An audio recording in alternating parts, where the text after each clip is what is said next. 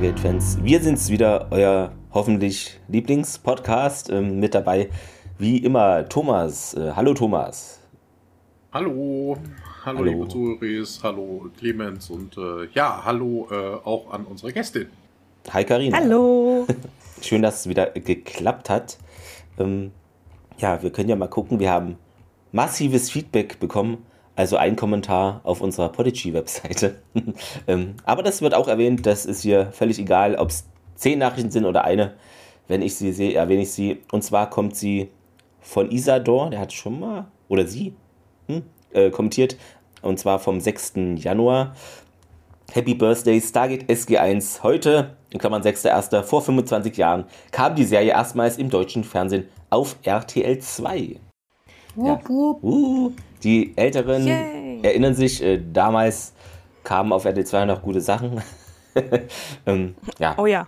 Ging dann, glaube ich, äh, immer mal so ein bisschen bergab, immer mal so ein, zwei Sachen, die einem gefallen haben, nicht mehr und irgendwann, ja, war es halt nur noch so ein Reality, in Anführungszeichen, Soap, Klamauk, oh, ja, keine Ahnung. Also mich hat es ja nicht mehr interessiert. Trash. Trash, genau. Ich wollte es nicht so, so hart sagen, aber äh, hast du wohl schon recht. Ähm, ja, und äh, genau, da gab es noch einen Artikel äh, zu diesen 25 Jahren.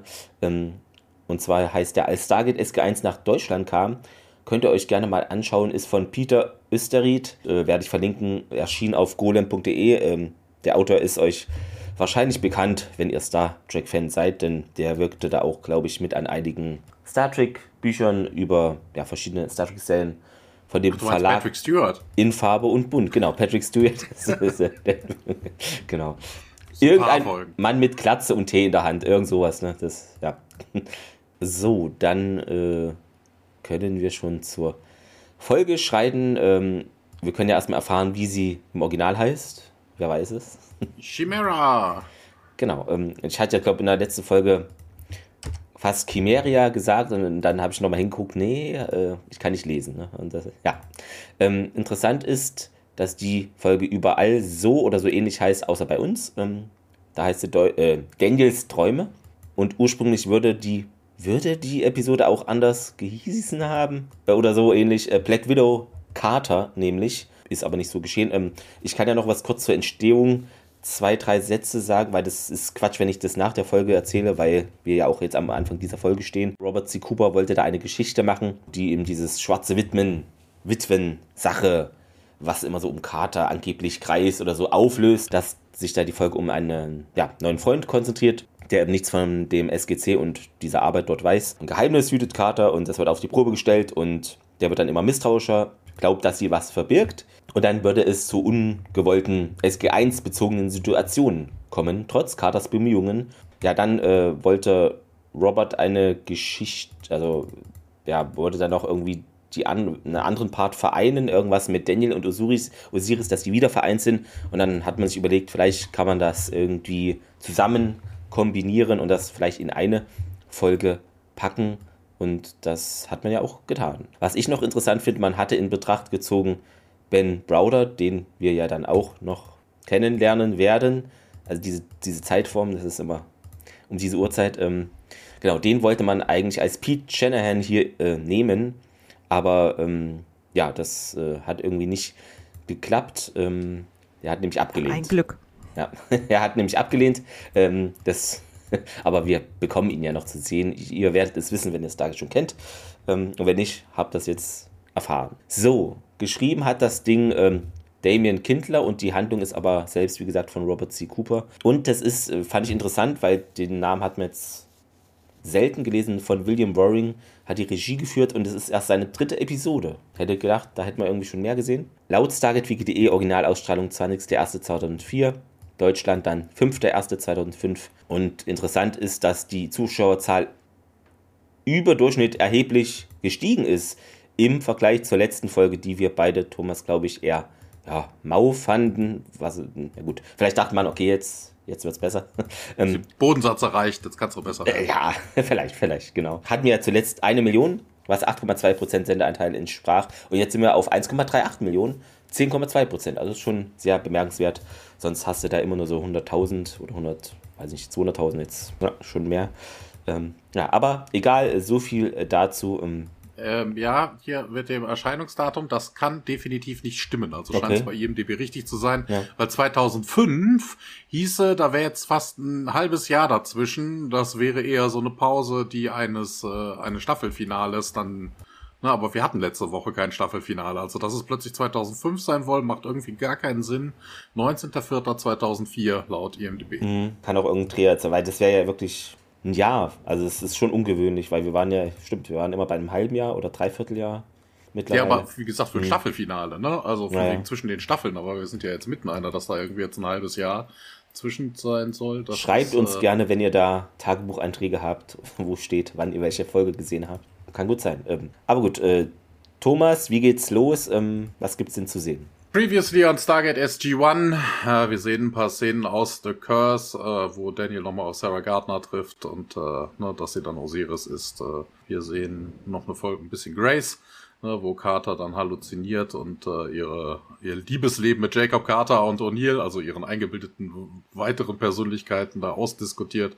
In Full Circle, wo Daniel den äh, Kollegen von der Lost City der Ancients erzählt und Fallen, wo Daniel dieses Ancient Tableau erklärt, analysiert und hast du nicht gesehen, dass die Ancients halt die Stadt versteckt haben, so dass es von keinem anderen gefunden werden sollen würde.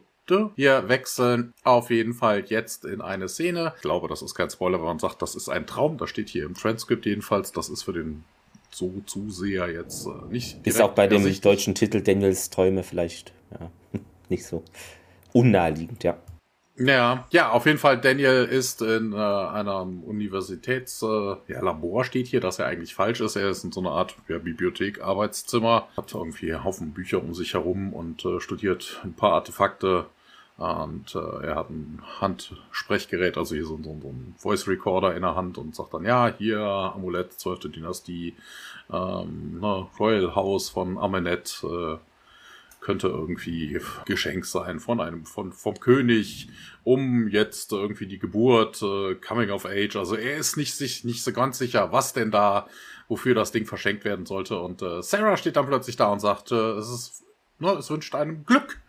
Und äh, hä? Und äh, ja, äh, er starrt sie dann irgendwie an und äh, sie erzählt dann, ja, die äh, royalen Goldschmiede haben das äh, sowas für die Könige, also für den König gemacht, so dass äh, damit, in der Hoffnung, dass dadurch die Floodwaters wieder steigen, ne, also dass der Nil halt die Länder fruchtbar überschwemmt, ne, dass sie dann eine, eine wichtige große Ernte haben und äh, Daniel scheint äh, davon irgendwie äh, ja, begeistert zu sein. Und dann schaltet er auch seinen Rekorder aus und sagt dann, ja, das ist aber mal gut geraden. Und äh, Sarah sagt dann, hier, Dr. Jordan hat mir von diesem Ding ein paar Wochen zuvor hier so ein, ein Foto geschickt, ne? Und ich hatte dann dementsprechend schon ein bisschen Zeit, mich darum zu kümmern.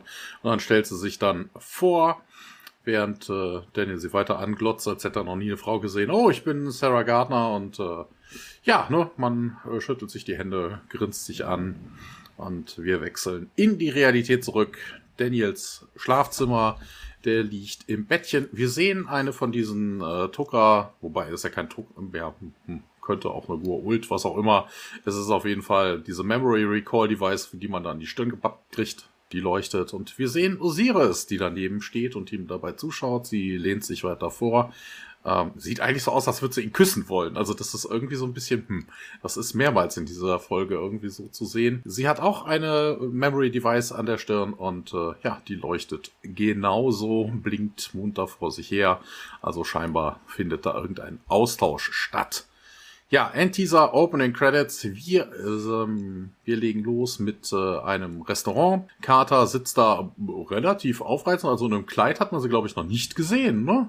Ist auch Nein. eher tief ausgeschnitten, ähm, liest eine Zeitung und dann kommt ein Typ daher. David DeLuise, ne, wie man vermuten mag, äh, verwandt. Ich glaube, es ist ein Bruder, ne? Ja, genau. Ich glaube, äh, ich hatte gelesen, die anderen drei oder vier Brüder hatten wir auch schon gesehen. Also es ist wirklich, ja. Stargate ist die DeLuise-Show irgendwie. Ja. ja. er hat mitgespielt in einmal Superman, äh, Superman, die Abenteuer von Lois und Clark, einmal in Sequest, ne, also da waren ja alle irgendwie verdrahtet. Sergeant, äh, Sergeant Francis Br Br Brutto in Starship Troopers der Serie. Er hat den Charakter Buck in Hintermond gleich links gespielt. Drei weitere Male taucht er noch in SG1 auf in verschiedenen Rollen. Nee, Quatsch, in derselben Rolle, Pete. Uh, einmal X-Factor hat insgesamt auch nur, äh, nee, Quatsch, 130 Rollen, aber der Rest davon ist eher also sagte mir jedenfalls nichts. Und einmal in Hör wer der hämmert. Ja, ah. das habe ich gar nicht gesehen. Ja. Staffel 6. Cool. Yay! Und der erkundigt sich auf jeden Fall, ob man sich hier hinsetzen könnte und äh, Carter schaut ihn eher skeptisch an und äh, ja, hier, da gibt's ja genug noch andere Plätze und äh, ja, dieser Pete setzt sich trotzdem da irgendwie mitten im Satz dann dahin und äh, schleimt sich dann direkt so ein bisschen ein, ja, aber hier an den anderen Tischen sitzen keine Single Frauen, die sehr, sehr schön sind. Und äh, wie, wie, woher willst du wissen, dass du Single bist? Ja, na, hast keinen Ring am Finger, ich könnte ja einen Freund haben. Ja, hier 7.30 Uhr, du sitzt alleine in einem Restaurant, in einem, ja, sagt Carter, ja, das ist, uh, hast aber, du guckst ja aber genau hin, sagt er, ja, ich bin ein Cop und, äh, ja, sagt sie dann und will ihn irgendwie abwiegeln. Hier, die letzten Leute, mit denen ich mich getroffen habe, sind alle irgendwie gestorben und äh, wie was? Ja, tot halt. Wie denn das? Ja, verschiedene Sachen. Ja, ich riskiere es und dann setzt sich dieser Pete neben sie. Was sagt er denn in Deutschen? Äh, na schön, äh, dann sehe ich mich gezwungen, sie zu warnen. Die meisten Männer, die, in letzter, die ich in letzter Zeit kennenlernte, sind tot. Das heißt tot. Wie auf verschiedene Art und Weise. Ich, okay, ich riskiere ja, okay, das es. passt. Das passt, ja.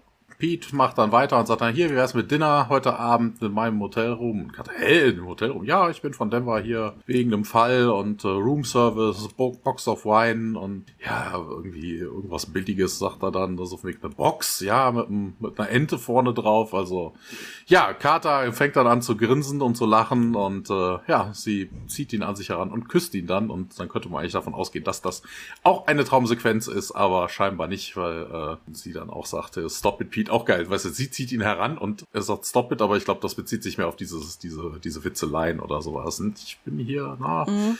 Ich habe dir immer noch nicht meinen meinen Ausweis gezeigt und äh, ja, nee, jetzt muss ich aber auch los. Ja, K, hier, Sam, melde dich doch krank wir könnten in den Zoo gehen und dann sagt, äh, hier kommt es direkt zum ersten Fehler der Folge. Sie sagt, da gibt, es gibt keinen Zoo in Colorado Springs. Es gibt sogar den Giant Mountain Zoo. Der ist bestimmt oben auf dem SGC drauf.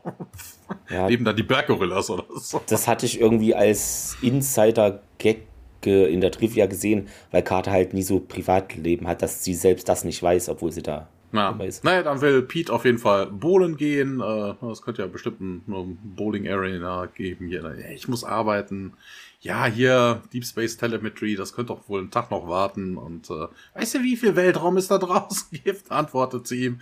Sie küssen sich nochmal und äh, sie verabschiedet sich dann mit den Worten I'll see you tonight. Pete bleibt da zurück und äh, schaut ihr irgendwie wie so ein verliebter Teenager nach, bevor wir in den heimischen SGC'schen Korridor hüpfen. Im Deutschen sag, äh, sagt er übrigens, dass sie ein Fässchen Wein aufmachen, irgendwas Französisches. Stimmt. Ja, ja im Korridor. Ähm, Carter und Daniel verlassen das Labor und gehen eben da entlang und es stört die Frequenzen, meint Carter, die die Goul zur Kommunikation nutzen und die Fernsteuerungsgeräte wie den Ringtransporter. Ähm, es wird da momentan dran gearbeitet, das portabel genug zu machen, um und Daniel gehen, gehen so laut so. Äh.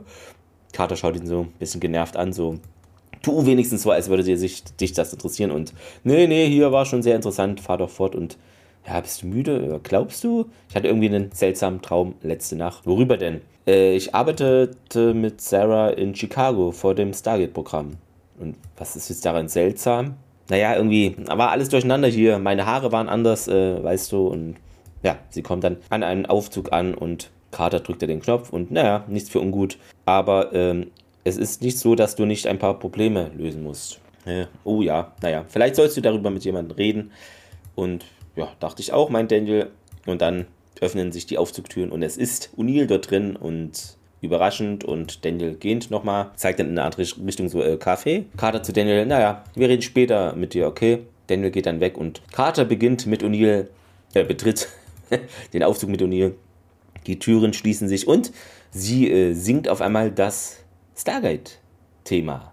Grandios. Ähm, ja, und eigentlich wollte sie in dieser Szene das MacGyver-Thema summen, aber sie konnte sich nicht an die Melodie erinnern. Es, sie singt auch nicht, sie summt. Ja. Wäre ein bisschen merkwürdig, also, mit anderen Leuten im Aufzug ja. zu singen. Hatte ich nicht summen gesagt? Und Uni so, was, sie summen? So, was, mache ich das? Ja, machst du. Äh, tut mir leid.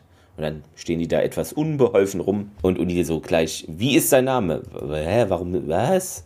Und O'Neill sind dann und Carter Pete und O'Neill wiederholt das. Pete Shanahan, er ist Polizist. Fahren wir wieder zu schnell? fragt O'Neill. Er kommt aus Denver, meint Carter, und ist ein Freund meines Bruders. Und jetzt ist es komisch übersetzt, ein Setup, meint O'Neill. Weiß nicht. Im Deutschen ja, ne, die sind halt verkuppelt worden sind. Ach genau, so, so eine okay. Verkupplungsaktion. Carter, ja, erbärmlich, ich weiß, und O'Neill findet es aber eher großartig und Carter so, wirklich? Nicht wahr? Äh, hm. Nun, es ist nicht Ernstes oder so und doch ist es summenswert, meint er. Und Carter Sir und O'Neill dann, ja, ja, Carter, geht nicht, nichts an. Ich freue mich hier einfach darüber, dass sie sich über was anderes freuen als Quark. Und das ist natürlich im Deutschen hier falsch übersetzt, denn es müsste ja hier Quarks heißen. Ja, und ähm, O'Neill dann nicht schlecht mit dem Quark, oder? Also, weil er jetzt was weiß oder glaubt zu wissen. Ähm, ja, exzellent. Und Carter nickt. Ähm, dann gibt es eine unangenehme Pause und das also, betont Uni auch. kurz, ne? Mhm. Also hier im Deutschen wird hier ein Witz rausgemacht, im Englischen ist es gar nicht so. Ne? Mhm. Er redet ja von Quarks, ja. ne? also das sind ja, also nicht der Typ aus DS9, sondern ne, von den Elementarteilchen, äh, von den Teilchen, das sind glaube ich keine Elementarteilchen. Ne? Und ne, im Deutschen haben sie daraus gemacht, ne, habe ich richtig gelegt mit dem Quark, ne? aber es geht ja um die Quarks, also im genau. Englischen ist das nicht witzig, im Deutschen haben sie da einen Witz rausgemacht. Etwas unangenehm und sie sagt, ja, ein bisschen, dann öffnen sich die Aufzugtüren und O'Neill geht heraus und meint noch viel Glück und Carter sagt Danke, Sir. Ja, greift sich dann hinten an den Kopf etwas und die Türen schließen sich wieder und dann haben wir eine Miniszene in Daniels Schlafzimmer, der da ja, im Bett scheinbar schläft. Osiris tritt aus dem Schatten hervor an das Bett. Ja, Daniel bewegt sich und Osiris aktiviert dann für ein paar Sekunden dieses Gerät an seiner Stirn. Dann beruhigt er sich langsam ja, und befestigt da wieder diesen Speicher an dieser, an der Schläfe. Äh, nicht da, das Gerät, ne, das wäre ja dieses äh, Teil. Nein, sie hat ihre Handyweis und die benutzt sie, um Daniel zu beruhigen. Achso, ja, hier steht Bandgerät, da wusste ich jetzt nicht, was das ist. Ja, Hand, Handgerät, Ach, Band. nicht Band, Hand. Ja. ja, wie gesagt, es gibt kein deutsches Transkript, das ist ein bisschen. Äh, genau, und dann geht's wieder in diesem eigentlich Bibliothek weiter. Hier steht immer noch Universität, Universitätsforschungslabor, aber ist ja eigentlich nicht. Ja. Daniel sitzt da an seinem Schreibtisch und macht sich äh, immer mal wieder Notizen, als Sarah auch reinkommt und ein paar Bücher auf dem Tisch liegt und äh, ihn dann halt anspricht mit Guten Morgen und er hat Daniel schreckt dann leicht auf, weil er hat sie gar nicht reinkommen hören und fragt dann auch, ähm, wie es ihr so geht und ob sie sich auch schon eingewöhnt hat. Ähm, Sarah bemerkt, dass es ihr eigentlich himmlisch geht, aber sie halt doch den Wunsch nach einem vernünftigen Tee verspüre. Daniel ist davon immer noch mit seinen Blättern abgelenkt und faselt einfach vor sich hin. Sarah geht dann so ein bisschen auf ihn ein, erzählt hat, dass sie wahrscheinlich alles gelesen hat, was ähm, jemals von Daniel veröffentlicht worden ist. Daniel betitelt das als eine Art Zeitverschwendung. Sarah macht aber dann trotzdem weiter, verneint das, weil die Theorien zur Hyskus äh, Herrscherdynastien sind wahrhaft revolutionär und sind auch allerdings ein bisschen kühn. Ähm, das fand sie sehr inspirierend und waren eine wichtige Quelle für ihre Doktorarbeit. Daniel scheint das Ganze nicht wirklich zu glauben und fragt, ob sie durchgefallen ist. Sarah versucht wohl ein bisschen zu flirten, ähm, Sie hofft nämlich, dass sie einer so talentierten Gesellschaft würdig ist. Daniel kommt dann so ein bisschen ins Stottern. Ähm, Sarah winkt das Ganze ab und meint, ach komm, hör auf, deine Komplimente sind echt verwirrend, was dann auch ähm, Daniel ein bisschen amüsiert. Sie fährt dann weiter, dass sie ihn eigentlich nicht stören wollte und Daniel auch mal weitermachen will, aber der kann nicht so ganz weitermachen, der hängt irgendwie noch in, mit dem Kaffee und Tee dran weil er lädt sie dann äh, in einem Laden ein, wo es Kaffee gibt Und natürlich hoffentlich auch Tee, wie er dann sagt. Und ähm, dann bietet er Sarah quasi das Du an und auch den, den Vornamen. Dann geht's weiter in Daniels Schlafzimmer. Man sieht, dass äh, Osiris das äh, Gerät von Daniels Kopf nimmt und sich dann über ihr Handyweis ganz einfach raus teleportiert. Kurz darauf wacht Daniel auch schon auf und äh, schaut sich äh, um und weiß gerade nicht so genau, wo er ist. Interessant hier, das ist die Asgard Beam Technologie, ne? Das wird aber später noch erklärt, warum sie sowas denn haben könnte. Ne? Also das haben wir vorher bei den Goult noch nie gesehen. Es geht weiter in einem Park in Colorado Springs. Ähm, Carter und äh, Pete laufen da einen Pfad lang und äh, ja, also hier, das war ja großartig und äh, ne, ja, war okay, sagt er, ne, Company, also die Begleitung war okay, ganz nett oder sowas. Ja, wie kannst du denn hier sowas wie Singing in the Rain nicht mögen? Und ähm, ja, nee, er wäre, stände wohl eher auf Fred Astaire und äh, ja, irgendwie sowas, ne? Von wegen, dann sagt Carter, aber das ist ja ein Klassiker. Und Klassiker, das würde er eher, äh, da würde er Sachen wie The French Connection, Dirty Harry oder Serpico reinpacken. Ja, das sind ja alles Bullen-Movies und ja, aber ja, Carter, das ist doch romantisch und ja, hier irgendwelche Leute, die mit einem Regenschirm rumtanzen und äh, ja, er beschwert sich ja nur, weil es hier keine keine wilden Verfolgungsjagden oder äh, Knarren gab. Oder Nacktheit, sagt Pete. Also, jetzt hast du es verkackt. Ne? Die Chancen darauf stehen jetzt bei null. Ja, er lenkt dann ab und sagt dann, hier, weißt du, dass ich ein guter Tänzer bin. Und Carter glaubt das wohl nicht so ganz, weil er sie lacht nämlich. Und bei Carter zu Hause geht es jetzt äh, weiter. Die beiden kommen da händchenhaltenderweise an. Ja, Pete ja, läutet so eher so den Abschied ein, weil er sagt, ne, sein Fall wäre wohl morgen zu Ende und äh, dass er wieder zurück nach Denver müsste, fragt dann Carter und äh, ja, nee, ja, er hätte seinen Captain wohl angerufen und hätte gesagt, hier von wegen ist egal, ob die, äh, ob die Kriminalität dort oben in Denver bis zum Mond schießt. Ich habe diese Frau getroffen, eine tolle Person und äh, wir haben dieses, wir sind irgendwie, ja, irgendwie Techtelmechtel. Was hat er gesagt? Get your ass back here or you're fired. Sagt der Kater, lacht dann auch und äh, ja, ne, schade, schade. Er würde wohl lügen, sagt er. Er hat ihn gefragt, ob er zwei Wochen Urlaub nehmen könnte, ne, weil Colorado Springs ist ja sehr, sehr unter äh, unterrepräsentiert, unter underrated, sagt er im Englischen. Und ich weiß noch nicht an der Stelle, warum er zwei Wochen jetzt Urlaub nehmen sich wollte, weil er weiß ja, dass Carter nicht unbedingt welchen hat. Und äh, soweit ist jetzt Denver und Colorado Springs auch nicht auseinander, weil das ist eine Stunde. Hm, okay. Also das ist jetzt nichts, wo man dann groß äh, fahren müsste oder ne, ob jetzt von der Arbeit mit Dreiviertel nach Hause fährst oder zu deinem Freund, der Freundin oder das ist jetzt nicht so. Es wird wieder ein bisschen geknutscht und ähm, ja, Carter schiebt ihn ein bisschen von sich und äh, ja, hier, was ist denn los? Und äh, es wird spät. Und Pete guckt auf die Uhr, es ist sieben und ja, ich muss früh raus und ja, um zur Arbeit zu gehen und kann ja, ja, dann schaust du wieder stundenlang durch irgendwelche Teleskope und sie, ja, na, so, und Peter sagt, ey, hier, Sam, du weißt, dass ich ein Kopf bin, ne? So von wegen, ich verhöre Menschen jeden Tag. Und äh, glaubst du mir etwa nicht? Ja, hm, geht dir das ja alles schnell, zu schnell? Dann kann ich dir, äh, dann kann ich ein bisschen äh, langsamer machen. Hier, fünf Minuten, zehn Minuten könnte ich dir auch geben. Carter lacht nochmal. Und er wird sie auf jeden Fall anrufen. Und äh, ja, er starrt sie immer noch ein Weilchen an und dann sagt er, bin ich schon los? Bin ich schon los? Und dann lacht sie wieder. Ich kann meine Beine nicht mehr führen. Und äh, sie berühren sich nochmal an. Also sie berührt ihn an der Wange und dann äh, geht er auch. Carter schaut ihm hinterher. Wir wechseln jetzt in eine andere traumhafte Szene. Daniel ist wieder an seinem äh, Studienplatz und ähm, Sarah kommt wieder rein zwei Kaffee, setzt den einen vor ihm hin. Daniel nimmt den Kaffee, schaut aber nicht hoch und äh, sagt Danke. Die Sarah nimmt ihn dann aber den Kaffee weg und sagt dann hier ein bisschen menschliche Kontakte erst, wenn es angenehm ist und dann knutschen sie ein bisschen. Und äh, ja, das ist irgendwie so die Knutschfolge. Und äh, Sarah macht sich so ein bisschen lustig. Hier war das so schwer und äh, oder so schlimm.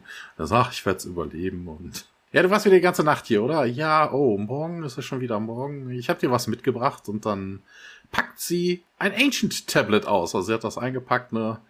Dieses Obsidian Tablet äh, mit den Ancient äh, und äh, wo hast du das denn her? Und äh, ja, hier Expedition um ein Marokko. Ein Kollege hat es mir geschenkt, äh, geschickt, nicht geschenkt. Und ich weiß jetzt nicht, was ich damit anfangen soll. Ich habe mal Carbon Dating durchgeführt. Daniel schaut sie fragend an und es ist über 10.000 Jahre alt. Hier stand in der IMDb, das wäre ihm so als Normalzuschauer gar nichts, äh, nicht aufgefallen. Hm. Das Ding ist irgendwie aus Carbonglas und äh, Glas kann man nicht Carbon datieren. Also das könnte man.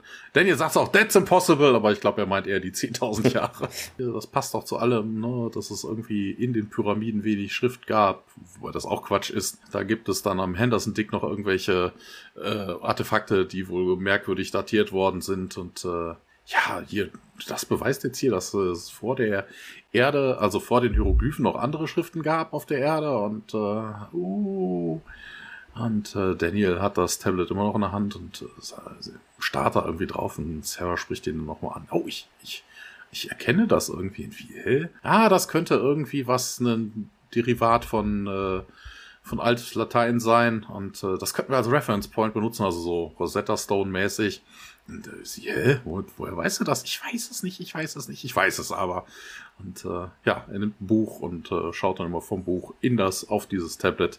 Und Sarah sitzt daneben und grinst sich einen ab. Und wir hüpfen grinsenderweise in die Messhall im SGC. Daniel sitzt dort mit Tjalk und Carter am Tisch und Daniel so schläfrig in seine Arme, oh, es macht keinen Sinn. Äh, und Kader meint, vielleicht sollst du ja mal was essen. Und dann hebt er den Kopf, sieht sie an und ja, sag mal, habe ich dir den Traum erwähnt, das mit diesen Tabellen in, in alt geschrieben und dass ich die im Traum auch lesen konnte. Nun, sagt Kader, so seltsam ist es nicht, wenn man bedenkt, dass man das auch tun kann, wenn man wach ist. Und ja, Daniel schaut sie so mit zusammengekniffenen Augen an. Tja, ja, vielleicht versuchst du äh, das dir selbst irgendwie dir zu verraten. Und Daniel gefällt das. Ähm, ja, wie mit der Zeit, wo du aufgestiegen warst, mein Kater. Und Tjelk, äh, ja, sag nochmal hier in der Vergangenheit, wie mit deiner vorherigen Vision von Pratak und Riak, die da ja in Gefahr waren. Ja, Kater sagt, das Tablett klingt sehr nach dem, was äh, du da auf Ebidos gefunden hast. Ähm, und Tjelk meint auch, das könnte oder sollte zur verlorenen Stadt der Alten führen. Daniel, ja, weiß ich nicht so. Glaubst du, dass ich irgendwie den Standort der verlorenen Stadt kenne, mich aber nicht daran erinnern kann? Und ja, Carter schaut Tirk an. Und Tirk meint, wenn du den Traum noch einmal hast, äh, sollst du vielleicht dann diese Tafel halt übersetzen. Ähm, ja, Daniel sieht dann Tirk an, dann Carter. Carter nickt und ja, Daniel schaut dann zurück auf Tirk, der ein bisschen die Augen verdreht. Daniel lässt dann seinen Kopf wieder in seine Arme fallen. Ähm, ja, dann gehen wir wieder an Daniels Studienplatz zurück. Da legt Daniel gerade ein paar Bücher auf den Tisch und bemerkt dann erst jetzt, dass äh, Sarah einen weiteren Tisch in den Raum gestellt hat und ein Gläschen Wein in der Hand hat, äh, den Tisch auch ganz nett gedeckt hat. Ähm, Sarah fängt auch sogleich an, äh, bemerkt, dass äh, er vielleicht ja eine Pause vertragen könnte. Daniel findet das ganz nett, ist sich aber nicht sicher, ob er das wirklich verdient hat. Äh, Sarah gibt ihm ein Glas und fragt, ob er dann hungrig ist. Daniel verneint das, ähm, weiß allerdings auch wirklich nicht, wann er das letzte Mal überhaupt gegessen hat. Ähm, sie setzen sich beide hin. Sarah fragt, wie er mit der Arbeit vorankommt. Daniel meint, er ist nah dran, hat wohl eine grundlegende Struktur gefunden. Sarah hakt da so ein bisschen nach, um halt ein mögliches Interesse vorzutäuschen. Daniel springt natürlich voll drauf an. Ja, es geht um Führung. Er dachte erst, es geht um so spirituelle Führung, aber da lag er wohl ganz falsch. Er lässt sofort alles stehen und liegen, steht auf und holt die Tafel und zeigt sie auch und beschreibt sie, ja, das hier könnte ein Ausgangspunkt sein, der ne, Schritt zu einer großen Reise. Und Sarah hackte auch nach, eine Reise wofür hin? wo, wohin? Lernen ja zu einer Stadt, ein Ort mit großer Kraft und man müsse halt nur noch äh, die Karte entschlüsseln, wo man halt dann die Stadt findet. Sarah scheint das Ganze zufriedenzustellen und es geht weiter äh, vor Carters Haus, wo Carter gerade mit ihrem Volvo vorfährt kommt aus dem Wagen heraus und äh, ja, greift dann in ihre Mailbox, also sie hat da so einen, so einen Briefkasten an der, an der äh, Tür zum Garten hängen und äh, sieht dann auf den Stufen zu ihrem, äh, zu ihrem äh, Bungalow Die müssen aber alle gut verdienen, dass sie sich wirklich alle ein Haus leisten können. Das ist schon, ähm, mhm. äh, ja, auf jeden Fall. Also bei, bei O'Neill wissen wir das ja, ja. ne? So von wegen, er hat ja mit seiner Air Force gestellt oder so, wer weiß. Ja, kann mhm. natürlich sein. Ja, sie sieht dann auf jeden Fall da oben auf den Treppenstufen eine Rose in so einem Plastik, also eine langstielige Rose in so einem Plastik, äh, plastendurchsichtigen Plastikbehälter liegen und eine Notiz und auf der Notiz steht Dinner at 8, Surprise to follow. Äh, zieh dir was Vernünftiges an. Und Carter grinst dann und äh, wir äh, gehen dann in einen, in den SGC'schen Gewichtheberaum steht hier, also in die Gym. Auch interessant, dass Daniel da ist, ne? Also wegen so als Bücherwurm, der hat ja echt Muckis, der Kerl, also der Darsteller. Und äh, auf jeden Fall Daniel mhm. und TX sind da und heben Gewichte. Dann fängt Daniel dann an, so von wegen, ich ich weiß nicht, was mir das Tablet sagen soll. So von wegen, ich kann das irgendwie nicht übersetzen und TX setzt sich dann aus und äh, ja, ne, vielleicht äh, war jetzt die, die Location der verlorenen Stadt nicht das, wonach du im Unterbewusstsein suchst. Seitdem ich mich hier, seitdem ich selber schlafen muss, dann habe ich mich mit dem äh, Konzept von Träumen viel beschäftigt. Und da gibt es sehr, sehr viel zu erfahren, viele wissenschaftliche Abhandlungen darüber und äh, ja, dann, ja, okay. Okay, Sigmund, legen wir los. Worum geht's denn in meinen Träumen? Ja, hm, Tiak vermutet dann, ne, weil Sarah von durch Osiris übernommen worden ist, er hätte sie nicht retten können. Ne, vielleicht ist das irgendwie der, das Ziel dieser Träume und ja, ne, also glaubst, wenn ich vielleicht immer noch äh, aufgestiegen wäre, könnte ich irgendwie helfen. Und ja, ne, meisten Träume, sagt dann Tiak, wären eine Möglichkeit, wie das Unterbewusstsein einem mitteilt, äh, oder Wünsche mitteilt, die es vielleicht nicht erfüllen kann. Ja, also heißt das, ich muss, kann nie wieder richtig gut schlafen und ähm, das ist auch geil. Dirk macht dann, wobei ich das sehr, sehr cool finde, er sagt dann so von wegen, ja, also was du alles so in der Vergangenheit erlebt hast, Daniel Jackson, äh, ist eh fragwürdig, wie du überhaupt irgendwann jemals gut schlafen hättest können. Und ähm, Daniel ist nicht weniger schlagfertig und sagt, Dankeschön, Tiag, diese Konversation war wirklich verstörend, sehr verstörend. Er setzt jetzt seine Brille wieder auf und äh, lässt Tiag da alleine. Wir sind zurück bei Carters Haus. Es ist Abend. Pete kommt äh, den Pfad hochgelatscht, hat Blumen in der Hand, also noch mehr rote Rosen und dann klopft er an der Tür, wobei das auch sehr geil ist, weil da nebendran, also 30 Zentimeter rechts neben seiner Hand, ist der Klingelknopf. Warum man da unbedingt den klopft, weiß ich nicht. Und äh, Carter macht dann äh, wieder mal die Tür auf und ist wieder sexy angezogen. Sie hat ein langes, also ein, ein weit ausgeschnittenes Kleid an. Und ähm, im Englischen hieß es ja Dress up und hier fragt sie dann im Englischen, äh, sagt sie dann äh, ne, Up enough. Und äh, Pete steht da einfach nur mit offenem Mund und äh, ich, ich, äh, was? Ich nehme das mal als Ja. Sie äh, schaut die, äh, schaut die Blumen an, erkundigt sich, ob sie für sie sind. Er gibt sie ihr. Und ähm, na, das sind hier weitere elf, ne? Das macht mit der von vorhin ein Dutzend. Und ja, ja, ich verstehe schon. Ganz, ganz toll. Danke dir. Ähm, Peter offeriert ihr seinen Ellbogen und dann hakt sie sich ein und sie gehen zu seinem Auto. Interessanterweise fand ich hier ein bisschen merkwürdig. Warum nehmen die jetzt auf das Date die Blumen mit? Sollte man die nicht vielleicht in eine Vase stellen? So naja, um anzugeben, dass man die gerade bekommen hat. Oder das macht man so, habe ich gehört in Amerika. Nee, Nee? Nein. Ja, ja, ich glaube auch gar nicht. Wir sind auf jeden Fall jetzt in einem Ballroom. Wir sehen eine Big Band, die spielt und ähm, Carter hat die Augen geschlossen und äh, erkundigt sich diverse Male, ob sie jetzt die Augen aufmachen würde und dann äh, dürfe und äh, ja, ne, so, ja, ja, okay. Nach ein paar Schritten sagt er dann, okay. Ähm, jetzt darfst du sie aufmachen. Carter sieht dann diesen Dancefloor und äh, ja, gibt viele alte Leute, die da irgendwie tanzen, ne? Live-Music-Band. Es gibt ein, ein, sie haben sich irgendwo reingeschlichen, scheint mir, weil irgendwie an der Wand steht ein hm. großes Banner, wo drauf steht Happy Birthday, nee, Happy 50th Anniversary, Harry and March. Äh, also keine Ahnung, hat er vielleicht in der Zeitung gelesen. Interessant auch, dass er sie hier reinführt und als Überraschung, weißt du, man hört die Band ja. Ist nicht so, als hätten die alle auf die ja, Band gefahren. Vielleicht Augen zu halten und Ohren auch. Äh. Gleichzeitig, genau. ja. Und äh, ja, hier, was hältst du denn davon? Äh, ich glaube, wir werden auffallen, flüstert sie ihm dann zu. Und äh, also ich fand das schon sehr strange, sich auf irgendeine fremde Party, keine Ahnung, auf dem 50. Hochzeitstag von irgendwie, ich weiß, ich fand ich schon. Also dieser Pete, er wird noch merkwürdiger, also das ist Ein wirklich. Typisches kein... Date zwischen einer Militärangehörigen und einem Polizisten, sage ich nur. Ich finde es in Amerika völlig normal, Thomas. Okay, naja, man das ist Amerika. Also ich glaube, hier wäre es ja. komisch, aber ach, das ja, macht da doch jeder. Hier wäre es definitiv komisch.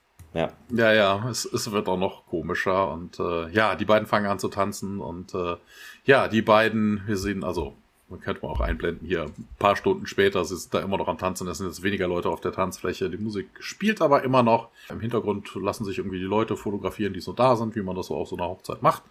Und ähm, Carter findet das hier großartig und äh, ja, das ist vielleicht auch so der Hintergrund an der ganzen Geschichte. Ähm, Pete sagt dann, na, ist schon gut zu wissen, dass es äh, Leute gibt, die zusammenbleiben, egal was kommt und äh, Carter nickt und äh, krault ihm dann den Nacken und äh, sie tanzen hinfort und äh, wir lassen uns auch davon tragen, wieder in Daniels Traum. Der ist jetzt im Traum und steht über seinem Tisch und liest ein Buch, hält dann noch das Tablet in der Hand, wirft dann dieses frustriert auf den Tisch, ab so dass nicht kaputt geht, äh, ja, richtet sich dann wieder auf und meint, er könne es das nicht tun und Sarah ist natürlich da auch im Schlepptau. Was ist denn jetzt, was ist los? Äh, geht da neben ihn, schaut sich seine Arbeit an und Daniel meint, er dreht sich hier immer nur im Kreis und ja, kann da irgendwie keinen Hinweis finden, der sich auf diese Passage bezieht. Und Sarah fragt nach irgendwelchen Türöffnungen, hält das Tablet hoch und Daniel so, was? Naja, hier, der Ursprung der Türen liest sie da heraus und Daniel schaut sich das nochmal da an auf dem Tablet. Wie kannst du das denn wissen? Sarah lächelt so, ja, ach, das macht doch Sinn, oder nicht? Äh, ja, schon, aber woher weißt du das denn? Ja, Daniel, es ist alles da, ne? Will da gleich das so schnell wegwischen. Hier, es ist alles da, äh, muss nur genau da einfach hin und legt dann das Tablett weg und beugt sich vor, um ihn zu küssen. Und das machen sie dann und dann, ja, zieht es Daniel plötzlich zurück, so, oh nein! Sarah, was? Naja, wir wollten doch heute Abend zu Abend essen. Hm. Zwei Monate, oder? Meint er. Tut mir leid, äh, ich habe es völlig vergessen. Ähm, ja, wieso hast du mich da nicht dran erinnert? Und Sarah lächelt, ach ja, nee, alles in Ordnung.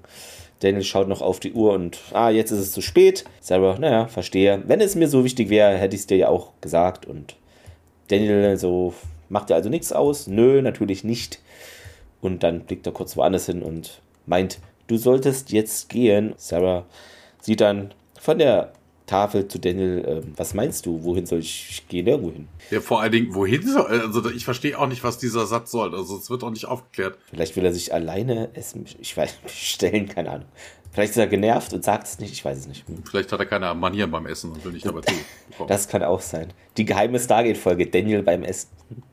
ähm, ja, wäre auch mal eine Folge wert. Also sie meint, Daniel, hier deine Forschung, das wird die Welt verändern. Du bist ein brillanter Geist. Das heißt also, er ist tot. Wow, nein.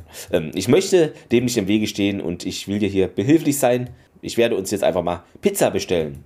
Dann küsst sie ihn erneut und lächelt. Es wird zurückgelächelt und sie meint noch, arbeite hier ruhig weiter und ja, sie geht dann, lässt da Daniel zurück, der ein bisschen besorgt schaut. Wir springen dann wieder rüber zu Carters Haus bei Nacht da sitzen beide, also Pete und sie im Auto. Ähm, ja, und gerade ja, sieht ein bisschen nervös aus und fragt nach, ob er denn reinkommen möchte.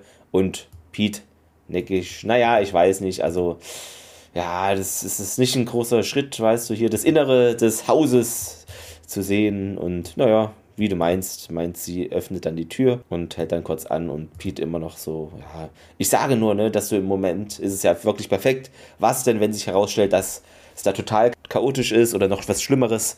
Du bist so ein ordentlicher, so, so ein Ordnungsfreak mit beschrifteten Schubladen und einem alphabetisch geordneten Bücherregal.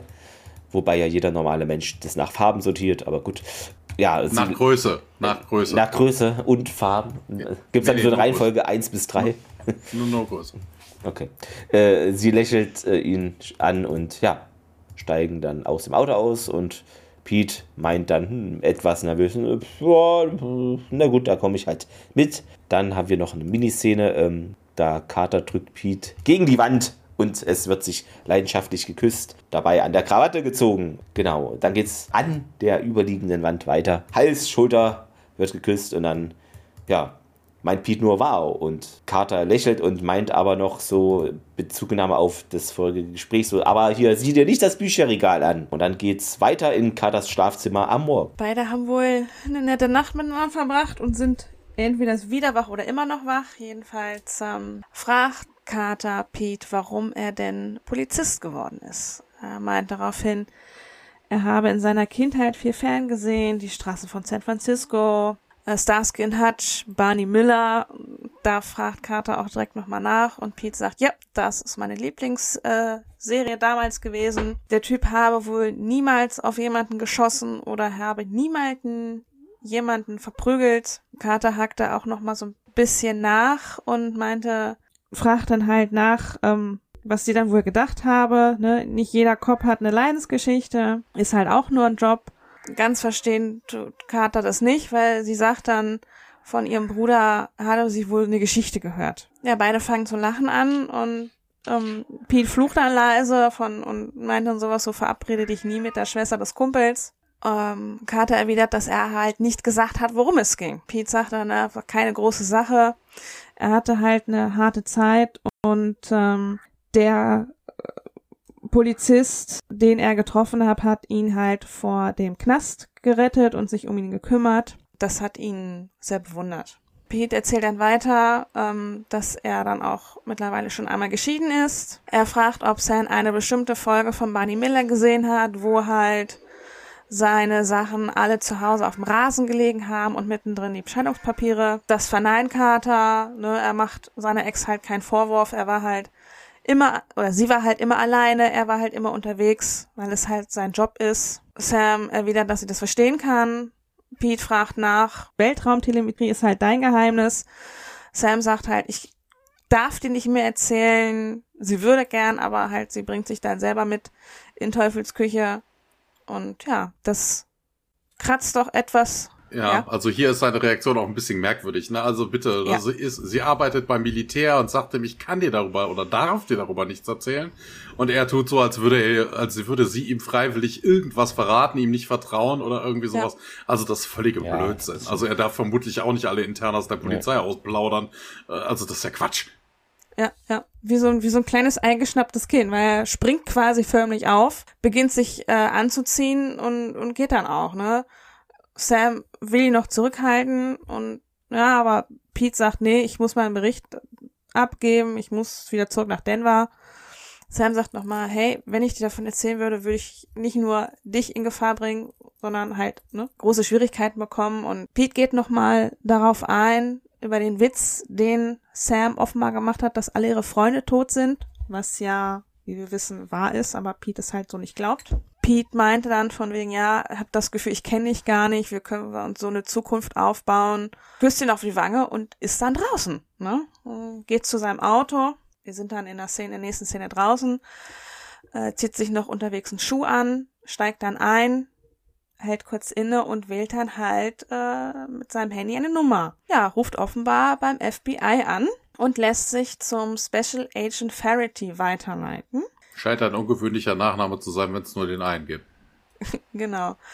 Ähm, kurz darauf wird er auch mit äh, Agent äh, Flaherty verbunden, hakt dann bei dem Agent nach, ich dass fand der. In ja? Interessant, nur kurz, sorry.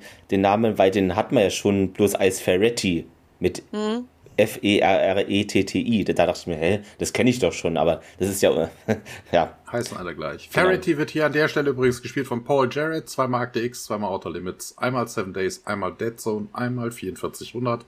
Er taucht noch zwei weitere Male in SG1 auf in anderen Rollen, zweimal SGA, einmal Smallville, einmal Legion, hat auch relativ viel um die Ohren, 116 Rollen. Genau, jedenfalls, ähm, Farity geht dann ans Telefon, die beiden begrüßen sich wie alte Kumpels. Pete legt auch quasi direkt los, denn er sagt, er ist an einem Fall in Colorado Springs und Springs und braucht seine Hilfe.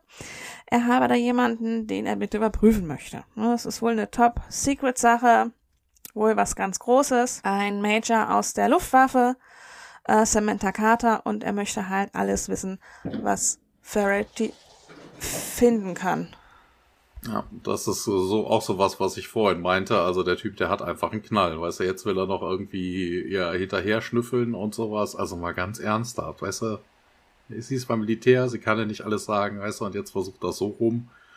Vor allen Dingen, wenn die mit Geheimkram äh, beschäftigt ist, dann würde man das auch nicht machen, weil dann leuchten überall irgendwo die Alarmglocken. Jemand hat sich Erkundungen über dich eingeholt, was? Ja, dann, ja. weißt du, dann blinkt er bei den Menschen beim FBI, der das angeht, direkt verhaften oder sowas. Dann steht dann sein Chef da und sagt, hier, was ist das hier? Führen ja. Sie den mal ab. Wir gehen auf jeden Fall, äh, wir lassen uns jetzt abführen und zwar Richtung Cheyenne Mountain. Äh, wir sehen den kurz bei Nacht äh, wechseln, aber jetzt in äh, das reale Daniel-Labor. Daniel Tialken Carter sitzen da am Tisch. Und äh, ja, er hat, er ist immer noch scheinbar müde, ne, hat seine Hände zwischen den, also hat seine Hände zwischen dem Kopf, äh, falsch, seinen Kopf zwischen den Händen und äh, ja, das Einzige, was ich jetzt noch nicht rausgekriegt habe, ist die Gate-Adresse. Ne? Die wir haben, da gibt es Passagen, die kann ich einfach nicht übersetzen. Glaubst du, dass du das kannst? Ich weiß nicht. Ne? Es fühlt sich irgendwie so an, als wäre ich nicht wirklich in Kontrolle. Ist man bei einem Traum eigentlich nie. Ne? Dass ich irgendwie nur Beifahrer wäre und dass ich irgendwie das Ganze, dem Ganzen mehr oder minder zu äh, zuschaue, aber das ist alles nicht richtig und äh, Tiak will dann wissen, was er denn genau meint. Ja, hier, ich war doch ein Idiot, ne? Sarah liebte mich und äh, ja, ich glaube, ich habe auch Gefühle für sie gehabt, aber ich war so beschäftigt mit meinen äh, Forschungen, dass das unsere Beziehung zerstört hat.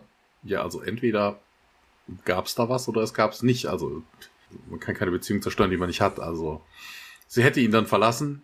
Das, also, das ist auch irgendwie merkwürdig ja, ne, als ich irgendwie unseren Hochzeitstag, nee, nicht Hochzeitstag, als ich unseren Jahrestag verschnarcht habe und irgendwie gearbeitet habe. Und äh, ja, die Sarah, von der ich jetzt aber träume, die ist komplett anders. Sie sorgt sich um mich, also meine Arbeit, ne, sie ist das genauso wichtig wie ich und äh, ne, so als würde sie wollen, dass ich die Lost City finde und klingt doch ganz normal, sowas wünscht sich doch dann jedermann, also dass der, dass die Frau das äh, Hobby oder die Besessenheit ihres Mannes teilt. Ähm, Tiak hakt da nochmal nach, hat dir nicht Sarah dieses Tablet gegeben und äh, ja, und du glaubst, du hast das Gefühl, dass du, du dich in Kontrolle deiner Träume. Das war's, das ist völliger Quark.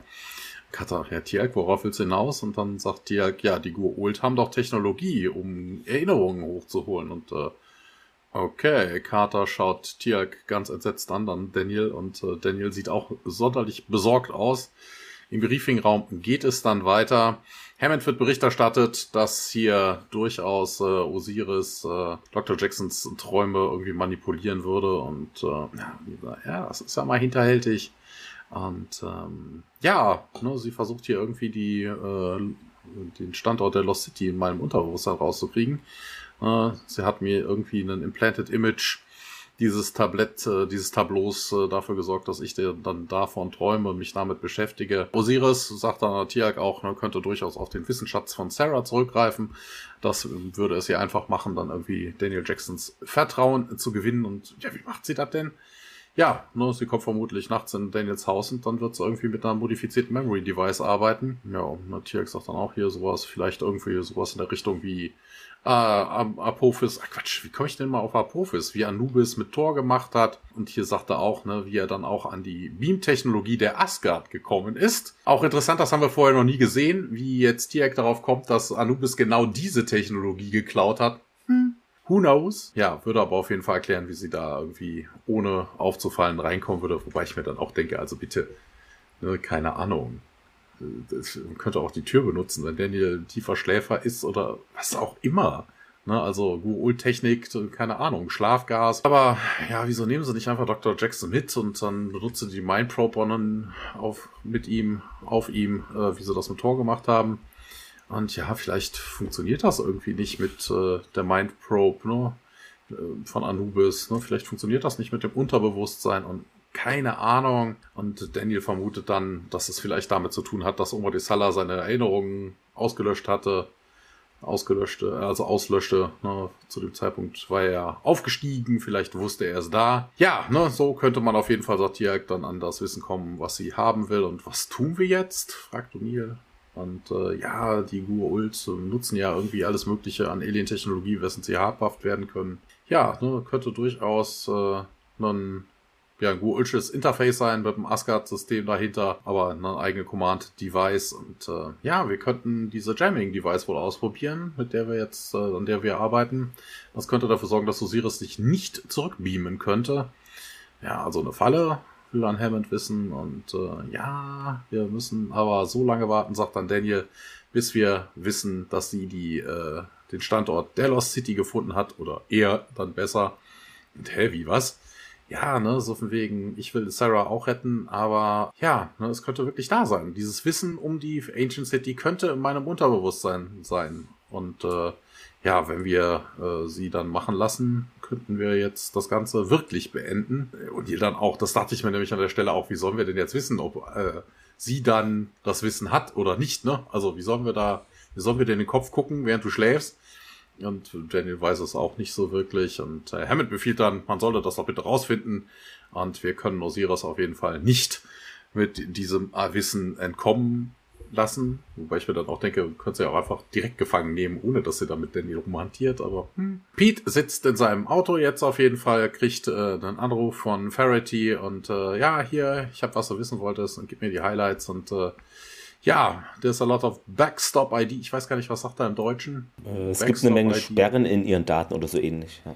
Ja, na, ja, das ist mit der Air Force ist das halt so, ne? Aber Deep Space, Telemetry, ne, NORAD, das ist alles, was du rausgekriegt hast ja, nee, was nicht rausgekommen ist. Ne, also es fehlt halt irgendwie viel. The Backstop Dead Ends und äh, She's Been Scrubbed. Was eigentlich auch blöd ist. Ne? Ist ja nicht so, als wäre äh, Samantha Carter. Oder hier haben wir was Neues rausgekriegt. Samantha Carter ist gar nicht Samantha Carter. Die war in einem Zeugenschutzprogramm und man hat ihre Vergangenheit einfach mal ausgelöscht und irgendwas Blödsinniges erfunden. Weil, also bitte, man kann Carter ja, ne, also ihre Karriere bei der beim Militär ist vermutlich jetzt kein Geheimnis und alles über den, äh, über ihre angebliche Telemetrie-Geschichte äh, ist ja auch wirklich wahr. Also das müsste ja niemand irgendwie verheimlichen. Ne? Also dass man jetzt nicht in die aktuellen Themen reingucken kann, ja, so what?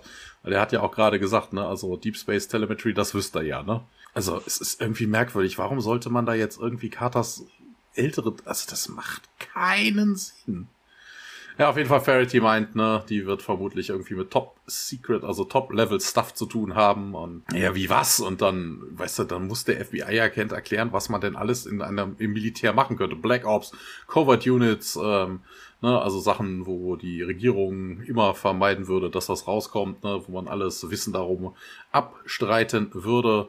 Na, so von wegen, wenn du mich fragst, ne, die ist wirklich groß im Geschäft, ähm, na, du solltest hier mal irgendwie dich dringend zurückziehen. Ne, das ist jenseits deiner Möglichkeiten, außerhalb deiner Liga. Ja, ist jetzt nicht so, als würde ich sie daten. Und Ferretti, man sieht die, der grinst so, ja, ja, Licht dann auf, Pete hängt auf und äh, ja, weiter geht's an Carters Haus. Ganz kurze Miniszene, Carter kommt aus dem Auto, Pete sitzt in seinem Auto und beobachtet Carter, wie sie denn parkt.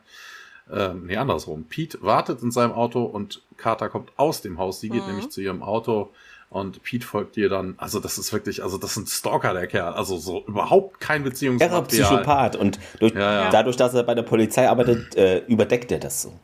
Ja, das ist ein Verbrecher. Naja, ist er auf jeden Fall. Deutschland wird doch verknackt werden wegen Stalking.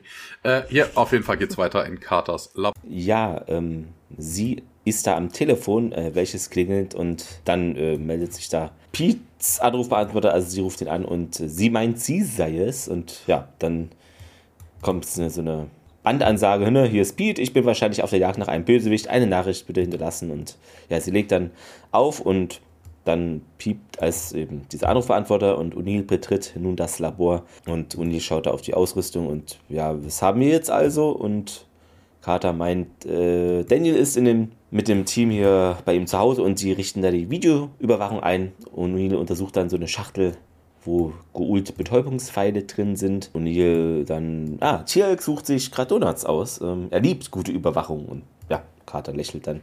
Meint auch, dass ähm, im Überwachungswagen noch ein Störgerät da, also das wird halt wo vorhin schon drüber gesprochen wurde, installiert, soll verhindern, dass Osiris sich hinausbeamt, wobei selbst O'Neill sich das schon wahrscheinlich gemerkt hat. Er zieht dann einen Pfeil dann heraus, hält ihn hoch und mach, machen wir sie damit fertig? fragt er. Carter äh, merkt an, dass sie wahrscheinlich halt eben ein persönliches Schutzschild hat, aber man weiß, dass diese Betäubungspfeile da durchkommen und an dem Punkt hoffen wir eben, dass wir den Tok'ra, äh, dass die Tok'ra so den Symbionten sicher entfernen und eben Sarah retten können. O'Neill legt dann den Pfeil äh, zurück und fragt dann nochmal, was denn mit dieser verlorenen Stadtkiste sei. Tja, wir beobachten das und schauen da, meint Carter. Sobald Osiris in seinem Zimmer ist, äh, kann er kann sie jetzt dann nicht mehr verlassen und ja, dann kommt es halt nur noch darauf an, dass wir erreichen, wir sie erreichen, bevor eben klar wird, dass sie das ja, eben geschafft hat oder die Erkenntnis hat. Äh, ja, das ist auch interessant. Also, ne, die wollen ja, also, ne, sie wollen ihr die Möglichkeit geben, da irgendwie, also wie sie das jetzt machen wollen, dass man weiß, dass sie jetzt die Location hat, weiß man nicht. Interessant auch, dass sie das heute anfangen. Also wollen die das jetzt wochenlang machen, bis vielleicht irgendwie Daniel da irgendwie mal draufkommt oder so, jeden Abend da vor seinem Haus stehen und auf ja, das, ein, also was das wieder kostet. Ist, ist äh, keine ja. Ahnung. Dann meint Kader noch die örtlichen Behörden, die wurden da wohl benachrichtigt, machen da aber nichts. Also Osiris soll da nicht so alarmiert werden. Kader schließt ja diesen Koffer und O'Neill fragt jetzt mal, wie es denn Pete geht. Ja, Kader ein bisschen so unsicher. Ja, Sie kennen das doch. Normalerweise äh, lässt man sich davon nicht so aus der Ruhe bringen, weil man weiß, dass sie mit der Wahrheit sowieso nicht klarkommen und Uni so, ja, normalerweise nickt und äh, ja, sie dann Axel zuckt. Na, ich denke, äh, ja, er hätte es eben vielleicht gekonnt. Und Interessant, dass äh, sie vermutet, dass die meisten Leute damit nicht umgehen könnten, mal ganz ernsthaft. Also George Orwells uh, War of the World, ach Quatsch, das ist gar nicht von Orwell, das ist von H.G. Wells. Ähm, na, War of the Worlds war, ich weiß nicht, 1910 oder sowas. Also spätestens seit da an hat man Science Fiction in der Literatur. Ich glaube, da wäre jetzt niemand so groß vom Hocker gefallen, hätte man gesagt, hey, es gibt Aliens und äh, interstellare Reisen. Also das ist jetzt, ich weiß nicht, da hat sich Carter, glaube ich, im Jahrhundert vertan. Ja, vielleicht, dass die Regierung das verheimlicht. So, wie können die nur? Keine Ahnung. Nein, nein, es geht schon darum, so von wegen, ne, dass die Leute, denen man es erzählen könnte, einem das nicht glauben würden. Ne, oder, oder, dass sie damit nicht umgehen könnten. Ne, aber das ist totaler Quatsch. Also, Science Fiction gibt es seit ja. über 100 Jahren. Äh, das ist Unsinn. Glaube ich auch nicht. Vor allen Dingen, wenn du bedenkst, wie viele alleine im Stargate Center arbeiten, die ja alle Bescheid wissen. Hm. Und, und wahrscheinlich werden auch die Angehörigen, ja. die Angehörigen werden auch zu einem gewissen Grad auch Bescheid wissen. Auch wenn sie es vielleicht nicht dürfen wegen nationaler Sicherheit, aber ich denke mal, auch die werden Bescheid wissen. Und dann. Und ja. für die ist es was ganz Normales, ne? Wenn du damit tagtäglich umgehst. Es treffen ja auch immer mal so, wir sehen ja auch immer mal so Zivilisten, die irgendwie damit dem SGC oder Leuten in Berührung kommen und die dann auch irgendwie was unterschreiben müssen, das und so. Also das ja. dringt schon immer mal wahrscheinlich irgendwie nach außen. Genau, danach geht es äh, eben bei Daniels Haus bei Nacht weiter. Man sieht einen Überwachungswagen gegenüber von seinem Haus. Dann äh, ist man auch schon im Überwachungswagen. Ähm, O'Neill, Carter und Tierk sitzen da vor einer ganzen Reihe von Monitoren. Äh, alle tragen Kopfhörer und äh, Mikrofone und äh, O'Neill nimmt dann halt das Mikrofon und ähm, fragt dann halt, Daniel, Daniel, schläfst du schon? Also das und, ist auch wirklich dämlich, ne? Also das ist völlig Also ein Scherz, ja. ja, das ist, ja, also das ist völlig Art. Der, Daniel antwortet dann, ja, Jack, tief und fest. O'Neill macht halt weiter und ähm, Sam und äh, äh, Tierk lächeln so ein bisschen. Dann gibt es einen Schwenk nach draußen. Da sieht man, dass Pete unweit des Überwachungswagens sitzt und ähm, mit einem Fernglas den Überwachungswagen beobachtet. Überwacht. Ähm, interessant, hier an der Stelle ist eigentlich auch wieder ein Fehler. Also, er hat Carter vorhin verfolgt. Carter ist ins Stargate Center, ne, dort hat man sich besprochen, dort hat man sich ausgerüstet, dort hat man auch vermutlich diesen Van her. Ähm, wie zum Geier ist er jetzt diesem Van hinterher? Also Carter ist ins SGC, da kommt er nicht rein. Ne, dann kommt irgendwann dieser Lieferwagen raus. Wir wissen ja, es fährt O'Neill. Ähm, ne, Tia könnte es auch sein. Carter sitzt da hinten an ihren Gerätschaften. Die hätte er nicht gesehen. Das heißt, wo, wo nee. will er jetzt wer wissen, dass ja, der Carter drin ist? Thomas, also, das ist, äh, ich kann Vielleicht hat er hier so, so GPS-Ohrringe mitgebracht. Nein, das ist völlig, das ist so einfach, da, das sehen wir nicht. Das ist so eine Szene, die nicht gedreht wurde, weil man muss ja nicht alles erklären. Das ist ja Quatsch. Er hat sein Ver FBI-Kollegen Ferretti angerufen und eine Telefonüberwachung von Carter veranlassen sollen und sie hat dann irgendwas von der Überwachung in irgendeiner Straße aus Versehen rausgeplaudert, weil sie gerade irgendwie nicht bei Verstand war und so kam das raus. Ja, aber hätte das Sam nicht mittlerweile schon auffallen müssen, dass er hinter ihr herfährt? Sie kennt doch sein Auto. Ja. Ne? Ja, wenn sie nicht am Steuer so, sitzt so und hinten im Wagen. Nein, aber, aber schon als, als sie aus dem Haus ja, okay. ist und ja, weggefahren ist. Ne? Das hätte sie schon mit, mitkriegen müssen. Naja, ja. jedenfalls, wir sind ähm, wieder im Überwachungswagen. Tiag holt seine berühmten Donuts raus, die er, er geordert hat, damit man halt sich die Nacht Ohren schlägt. Er hält äh, Carter welche hin, die schüttelt den Kopf, äh, beugt sich zurück und ähm, O'Neill fragt, was er da hat. Bekommt dann auch sogleich die Donuts unter die Nase gehalten und ähm, O'Neill dankt allerdings auch ab. Tiax sieht so ein bisschen äh, pikiert aus. Genau in dem Augenblick äh, leuchtet es auch in Daniels Schlafzimmer auf, denn Osiris kommt herein gebeamt. O'Neill gibt dann auch schon das Kommando, dass es jetzt losgeht. Äh, Sam aktiviert den Frequenzstörer und äh, O'Neill und Tiag machen sich auf, bewaffnen sich, verlassen den Van und stürmen zum Haus. Dann gibt es wieder einen Szenenwechsel aus Pete's Auto. Pete beobachtet, wie O'Neill und Tiag oder auch zwei vermummte Gestalten in der Nacht den Van verlassen und halt zum Haus rüberhuschen. Wir wechseln wieder in den Überwachungswagen. Da sieht man, dass Sam weiterhin die Überwachungsmonitore überwacht und dann auch schon Tiag und O'Neill im Haus sehen kann. Wieder ein Schwenk zu Pete's Auto und man sieht dann auch schon, wie die Nacht zum Tag wird. Dann zum Überwachungswagen, äh, weil äh, O'Neill offenbar einige Stunden später Sam fragt, ähm, ob sie immer noch da ist und wie lange sie halt noch warten müssen. Sam aber das nicht wirklich weiß. Daniel muss offenbar sehr nah dran sein. Daniels Schlaf wird wohl auch im Monitor überwacht, weil man sieht, dass er wohl im REM-Schlaf ist ja, ordentlich träumt. Und das sehen wir dann als nächstes. Ja, das ist ja auch totaler Quatsch, ne? Also dazu müsste er ja so eine Haube aufhaben, ne? Das Eigentlich würde schon, überhaupt ja. nicht auffallen, wenn er total verkabelt ist, ne? so schlafe ich immer, muss er sagen. Das ist meine Schlafmaske. das ist meine, Schla ja, meine erweiterte Schlafmaske, was? ja, ja.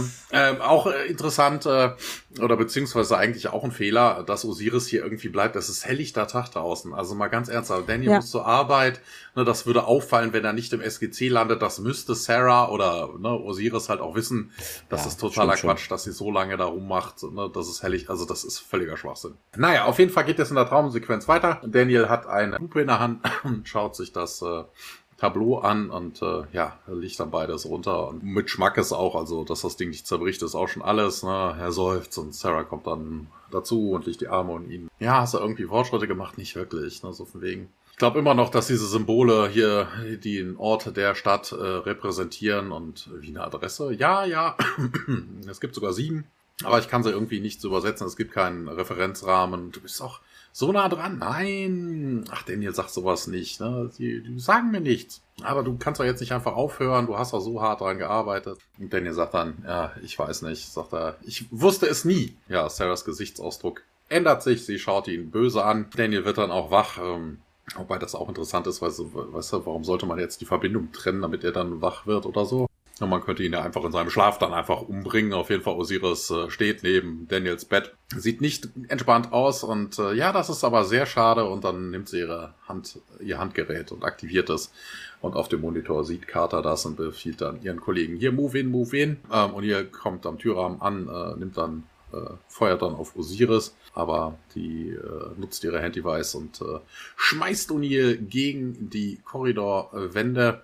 Und äh, der bricht dann da zusammen. Sie versucht sich dann rauszubeamen, aber das funktioniert nicht. Sie versucht es noch einmal, funktioniert natürlich immer noch nicht. Carter derweil sieht das Ganze aus auf den Monitoren, sieht auch wie Tiak jetzt äh, rein stürmt auf Osiris zu. Er zielt mit der Waffe auf sie, Osiris sieht ihn, äh, hat aber diesmal nicht ihre Handy-Weiß, sondern eine Ashrak-Weapon. Also sie hat an zwei Fingern der anderen Hand, hat sowohl diese Ashrak-Weapon auf jeden Fall, kommt dann so ein Energy Blast daraus.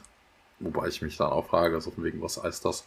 Ist das eine toller, Sch also ich weiß nicht, warum nimmt sie nicht ihre Handy? Ich weiß es nicht. Na, also sie ist ja irgendwie Wahrscheinlich sehr, sehr soll das präziser sein. Ja, vielleicht auch ja. schnellere Feuerrate. Ich habe keine Ahnung. Sie trifft ihn auf jeden Fall nicht, zerstört dafür eine Vase. Ähm, Tiak muss sich aber in Deckung bringen. Osiris rennt jetzt aber irgendwie davon. Carter sieht das auch, zieht jetzt ihre Waffe, äh, springt aus dem Van Richtung Daniels Haus und dann steht plötzlich Pete hinter ihr und sagt, Sam, äh, Pete, was, was tust du denn? Und dann Osiris ballert dann wieder mit der Aschrak-Waffe diesmal auf den Van. Beide gehen in Deckung. Äh, sie sagt ihm das überflüssigerweise auch nochmal, dass er das bitte tun soll. Osiris zielt nochmal. Carter ähm, huscht dann zum äh, vor, davorstehenden Auto und beide ballern dann abwechselnd auf Osiris. Äh, Carter mit der Z-Waffe funktioniert aber jetzt nicht wirklich. Ne? Personal Shield. Pete äh, sieht das und ballert dann auch mit seiner Waffe dann äh, da drauf. Auf jeden Fall ballert Osiris dann auch nochmal auf den Wagen. In Daniels äh, Bedroom ähm, ist, ja, Daniel mittlerweile hat sich aufgerichtet. Tiak äh, nimmt ihm das, äh, das, das Lesegerät hier, diesen Mindreader ab, tut ihm ein bisschen weh und äh, ja, Daniel sagt hier, mir geht's gut, hier, mach dich vom Acker, hier hilft den beiden anderen. Ja, am äh, Surveillance Van geht es weiter. Pete versucht es nochmal bei Osiris, aber äh, ne, das Personal Shield glüht auf, es passiert aber nichts und äh, Pete ist völlig ungläubig ne, und ballert noch ein paar Mal drauf. Ja, sie ballert zurück und äh, nee, Carter sagt ihm auch, hier, ne, das hat keinen Zweck. Ja, aber wieso, wieso? Und ja, Osiris wechselt dann ihre Taktik, äh, schaut sich äh, den Wagen genauer an und zielt dann auf den auf den Benzintank. Ähm, ihre Augen glühen und Pete sieht das auch. Das ist ja jetzt wirklich nicht normal. Und, äh, Osiris zielt dann auf den Tank und Carter auch hier, no, hier, look out, look out. Und beide rennen dann los, als der Wagen getroffen wird, also der Tank getroffen wird. Der Van explodiert. Carter und äh, Pete werden zu Boden geschleudert. ja, Pete sogar auf Carter, um sie irgendwie zu beschützen. Und äh, ja, na, Osiris grinst jetzt triumphierend aber wir hören dann von hinten einen Schuss abfeuernd, abgefeuert.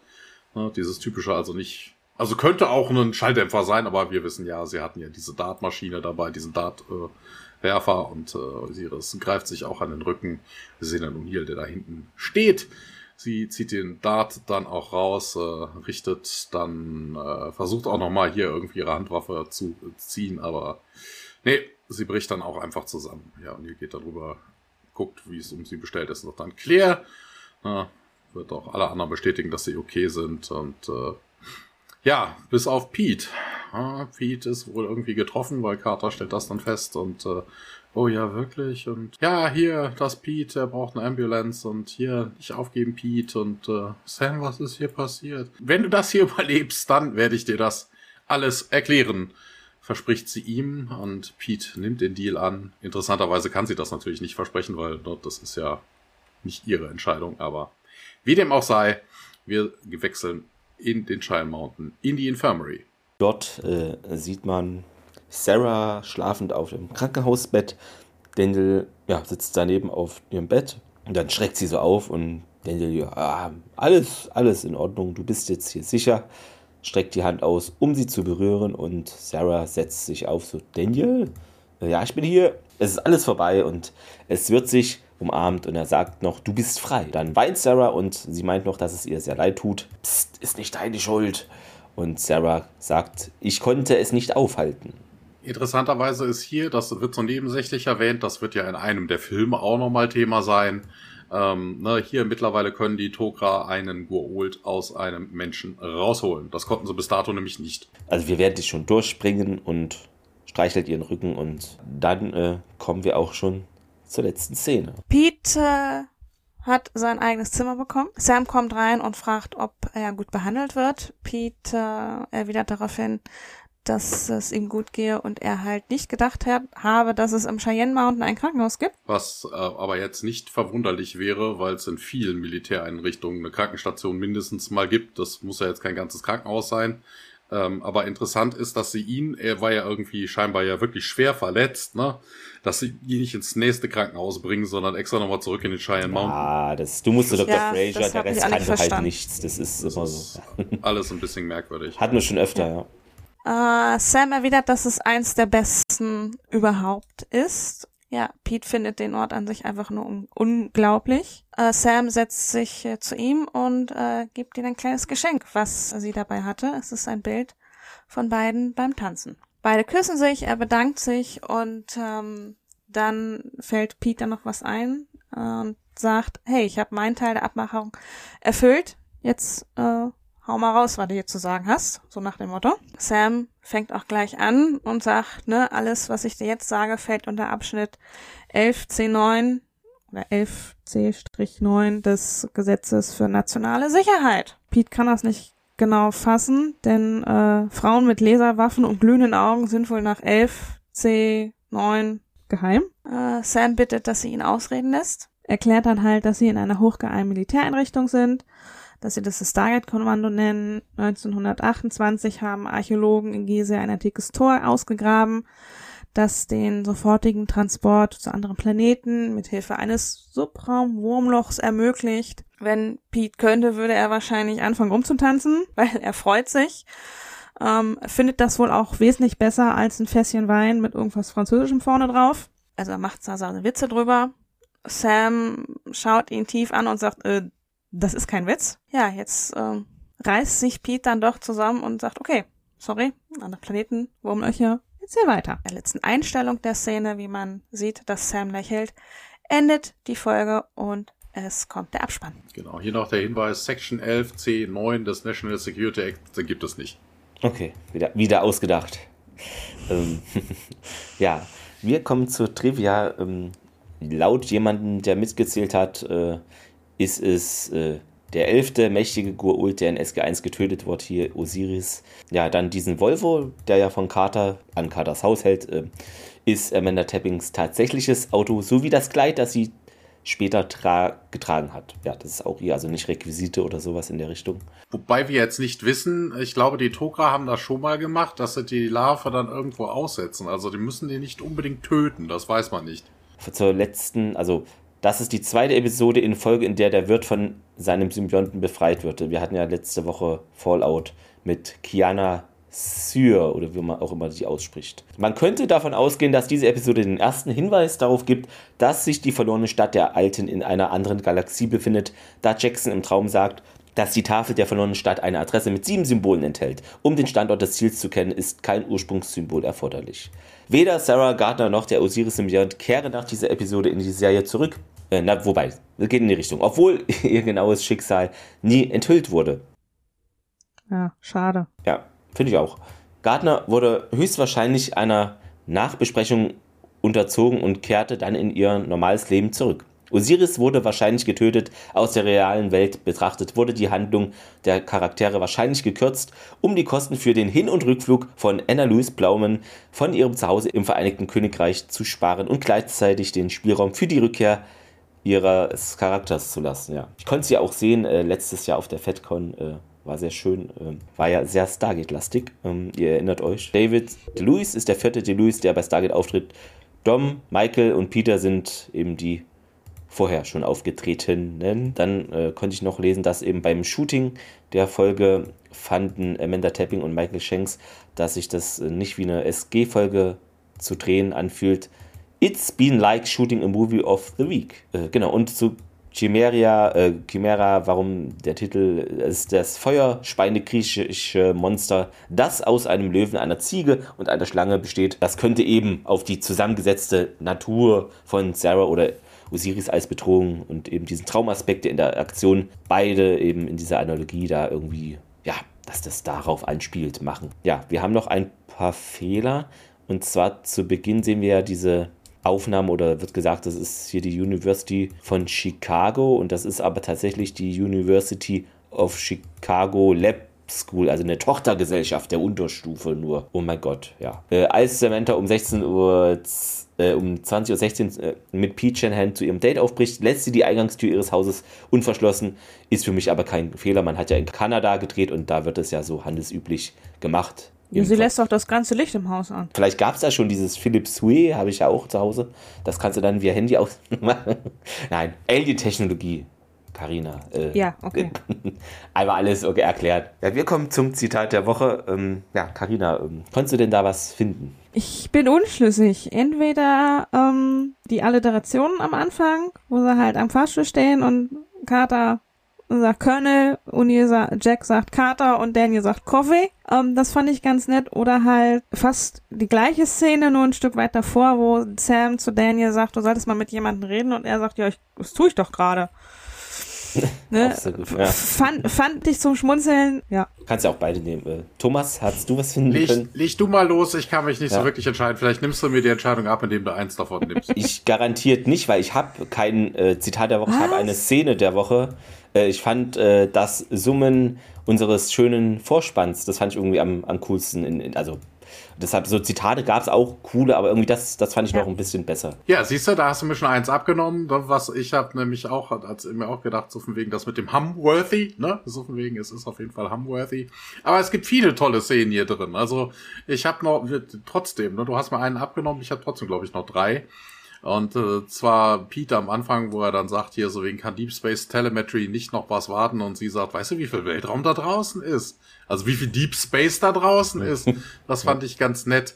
Nur das mit dem Humworthy hattest du ja gerade, das kommt ja ein bisschen später. Moment. Genau, äh, die Unterhaltung von Daniel und Tiag im äh, Fitnessraum, ja. wo Daniel sich dann bedankt. Danke dir, Tiag. Diese Konversation äh, war wirklich verstörend auf vielen, vielen Ebenen. Ach genau, die Aktion, wo Carter und äh, Pete im Haus sind und äh, sie ja, äh, ne, er sagt so Gott, ne, was ist, wenn nachher deine Bookshelves da irgendwie alphabetisch sortiert sind und sie sagt, don't, just don't look at the bookshelves. Hm. Das war auch sehr, sehr, sehr gut. Ich glaube, das war es. Lass mich noch mal weiter scrollen. Also es war vieles dran. Ja, nee, das war's. Mhm. Mhm. Super. Dann äh, schreiten wir auch äh, zur Bewertung. Karina, ähm, fang doch gerne mal an. War äh, ja eine schöne Folge, deswegen habe ich es mir ausgesucht. Man, man äh, lernt ähm, mal Sam von der persönlichen Seite kennen, auch ähm, lernen wir ein bisschen was über Daniels Vergangenheit noch mehr kennen. Ähm, wir lernen Pete kennen. Ja, die Folge hat natürlich so ein, zwei Knackpunkte, die halt ähm, nicht wirklich gehen, ne? Halt Pete's übertriebene jugendliche Verliebtheit könnte man quasi sagen. Also das am Anfang oder im Mittelteil, als er sie zum Abend abholt, nicht noch der Sabberfaden raushängt. Ähm, also das hätte noch eigentlich noch gefehlt, um halt so die Kirsche oben drauf zu setzen. Ähm, von daher eine nette Folge, die man halt immer wieder gucken kann. Schade ist halt wirklich, dass Sarah äh, so gar nicht mehr erwähnt wird, weil ich denke mal, gerade so äh, die ganze Zeit mit Osiris, da hat sie einiges aufzuarbeiten. Ich könnte mir vorstellen, dass sie das gut mit äh, dem Saget Kommando machen könnte, wahrscheinlich auch noch einiges an hilfreichen Informationen liefern könnte. Aber dass das so komplett unter den Tisch fällt, ist natürlich sehr, sehr schade. Ähm, von daher, es gibt trotzdem aber von mir Daumen hoch für die Folge. Mhm. Äh, Thomas, äh, wie sieht's bei dir aus? Ja, ich fand das jetzt auch noch nicht mal so schlecht. Also es gab ein paar Unstimmigkeiten da, da drin, ähm, haben wir ja alle schon besprochen. Wie gesagt, allein schon, dass ich so viele lustige Zitate in der Folge fand. Also gut geschrieben war es. Ähm, ja, ich weiß jetzt nicht. Also, keine Ahnung. Also, wieso sollte man jetzt Daniel, also, ja, vielleicht glauben sie wirklich, er hat beim Aufstieg irgendwas mitbekommen, weil wenn sie wissen um das Tablet wissen und irgendwie ihm auch eine Replika da irgendwie vorstellen. Also, selbst wenn sie das Tablet nie gesehen haben, ne, und dann dementsprechend, äh, ne, Daniel dann brauchen, um da irgendwie was drüber zu erfahren. Aber spätestens, wenn Osiris doch in seinen Kopf eindringt, ne, und er dann Sie gibt ihm ein Antika-Tablet und er macht im Unterbewusstsein daraus das, was er schon kennt. Ne, dann wüsste Osiris, wie dieses Tablet aussieht und könnte dann, wenn da die Adresse drin steht, das auch selber rauskriegen. Weiß ich nicht, was man hier vielleicht mit erreichen will. Also ich glaube, es geht halt wirklich um das Wissen, das er als Aufgestiegener hatte, an das man nicht so leicht rankommt ist okay. Die Frage ist auch, ne, das wird auch nie geklärt, wie ist denn Osiris auf die Erde gekommen? Ne, also an der Stelle. Sie wird ja auch ausgerüstet von, ne, sie hat eine Beam-Technologie dabei, das heißt, sie brauchen ein Schiff. Doch, das Schiff kommt später nochmal äh, vor. Das ja? wird doch gefunden, ja? In welcher Folge ist das? Ähm, das müsste, meine ich, warte, lass mich eben gucken, das kommt ein bisschen später, das finden sie irgendwann durch Zufall, ähm, weil das Schiff ähm, hinterm, ich glaube, hinterm Mond versteckt liegt. Hinter Mond gleich ähm, links. Ja, irgendwie so.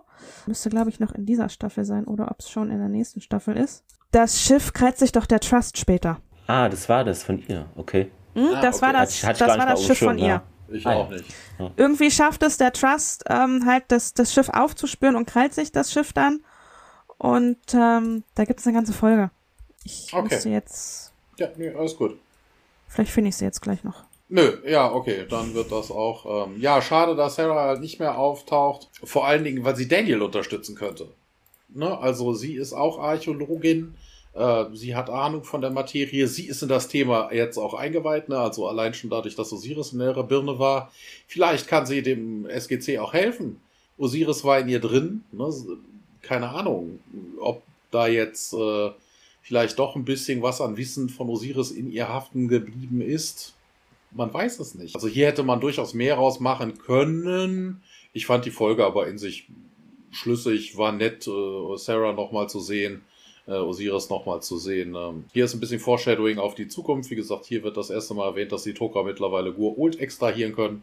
Ja, ich hätte auch mal gesagt, hm, also ist jetzt nicht die Folge, wo ich sage, so wegen Daumen wirklich komplett nach oben, aber so schräg nach oben zeigt das schon. Mhm. Ja, ihr habt schon viel gesagt. Ähm, es gab ein paar so Unstimmigkeiten und irgendwie, ja, so krass sympathisch ist der Pete jetzt auf dem, also in der Folge kommt er nicht so gut weg. Das ist, glaube ich, noch untertrieben. Ansonsten, ähm, ja, fand ich es auch gut, dass äh, Sarah nochmal auftauchte.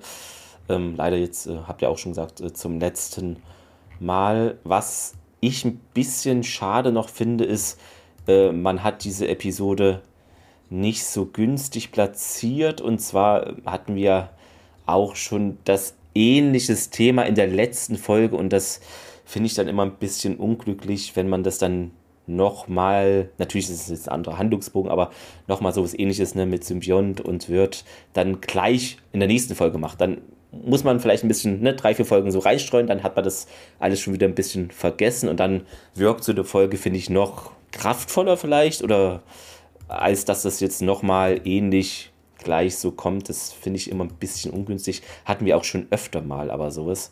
Ich weiß immer nicht, wie das zustande kommt, weil man merkt es eigentlich schon, wenn man so eine Liste hat von Folgen. Dann kann man sich schon denken, irgendwie hatten wir das doch letzte Folge. Machen wir das doch lieber, weiß ich, drei Folgen später oder so. Aber gut, das ist eine Kleinigkeit, aber mir fällt sowas natürlich auf. Liebe Regisseure und äh, Autoren. Ähm, ja, das ist so aber sonst äh, fand ich es auch gut, dass man mal wieder das Privatleben sieht und nicht nur diese Stargate-Bezüge. Ähm, ja, fremder Planet gab es nicht, das war diesmal die Erde. Ich schließe mich dir an, Thomas. Leichter Daumen nach oben. Ähm, ja, kann man gerne wiedersehen und ist eine gute Folge, ja. Genau, Osiris, äh, ich habe jetzt gerade gefunden, Osiris ah, ja, Schiff, ähm, Staffel 8, Folge 10, Endgame. Ah ja, ja gut, ist ja auch nicht mehr. Der, so genau, der Trust, wenn ich das jetzt mal kurz spoilern darf, der Trust beamt sich das Stargate weg, um mit dem Stargate auf dem Schiff ähm, das Symbiontengift überall zu verteilen. Da sagt man halt, dass das Osiris Schiff ist, das halt getarnt im Orbit halt seine Kreise gezogen hat und ähm, Ah, okay. Die das halt dann gefunden haben und auch ja. die Prometheus hat am Anfang Schwierigkeiten, das zu finden. So, so. Na gut, da freuen wir uns ja schon, wenn wir da hinkommen. Ja, mal gucken, was wir nächste Woche haben. Muss mal öffnen. Okay, Boote des Todes. Das klingt doch nach einer heiteren Folge. mm, genau, im Orgi Original Death Knie?